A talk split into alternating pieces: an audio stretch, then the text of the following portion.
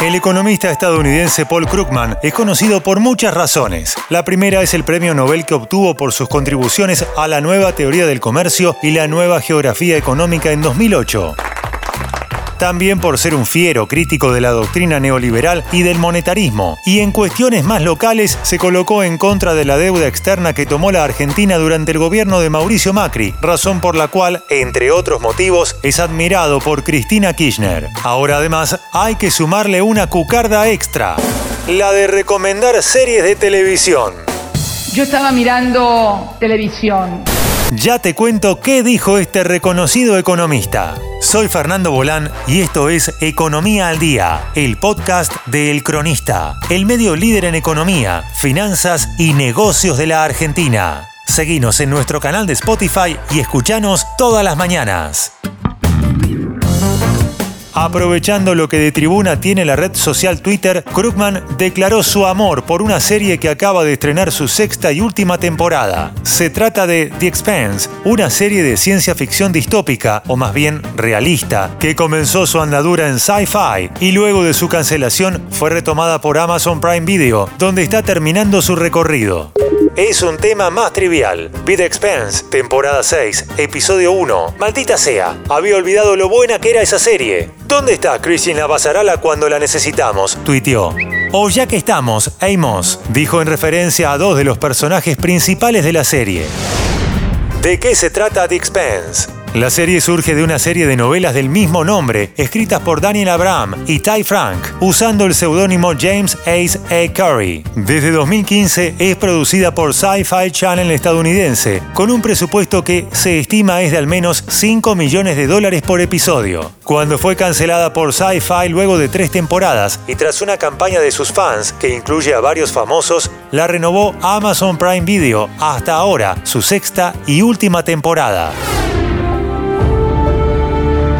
La serie está ambientada en un futuro en el que la humanidad ha colonizado el sistema solar. Sigue a un grupo dispar de protagonistas, el miembro del Consejo de Seguridad de las Naciones Unidas, Krishin Abasarala, Shora Agdakshlu, el detective de la policía Joseph S. Miller, Thomas James, el oficial de una nave llamado James Holden, Steven Strait y su tripulación a medida que, sin saberlo, van desentrañando y situándose en el centro de una conspiración que amenaza el frágil estado de guerra fría del sistema.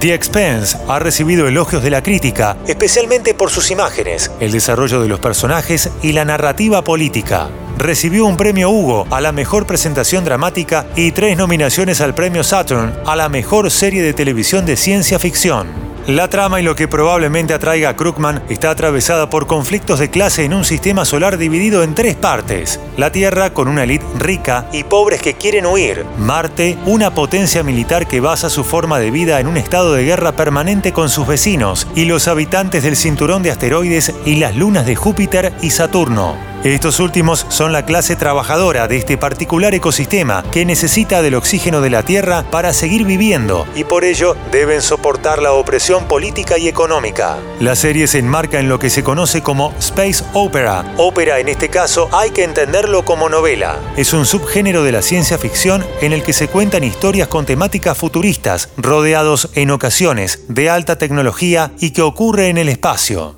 Los infantiles conflictos entre imperios y rebeldes de la Guerra de las Galaxias y la diplomática investigación de las maravillas del universo de viaje a las estrellas dejaron paso a conflictos más mundanos y cercanos en donde la preocupación más común pasa por cómo conseguir poner comida en la mesa todos los días. Se centra menos en el gadget y más en los grandes dramas humanos, pobreza, desigualdad y racismo, es decir, los límites del capitalismo de comienzos del siglo XXI. ¿Dónde ver The Expense? La serie completa puede verse en Amazon Prime Video, que cuesta 319 pesos más los impuestos, dado que se paga en dólares. Son seis temporadas. La primera, la cuarta y la quinta son de 10 episodios. La segunda y la tercera de 13. Y la sexta y última constará de 6, que se estrenaron ya en estos días. Esto fue Economía al Día, el podcast de El Cronista. En 113 años que todo pasa. Economía, finanzas y negocios, todo pasa por el cronista, por el cronista. Economía real por el cronista. Negocios, finanzas por el cronista. La información que buscas, todo pasa por el cronista. Todo pasa por el cronista. Todo pasa por el cronista. Seguinos en nuestro canal de Spotify y escuchanos todas las mañanas. Y si te gustó el podcast, podés recomendarlo. Coordinación Periodística Sebastián de Toma. Producción SBP Consultora. Hasta la próxima.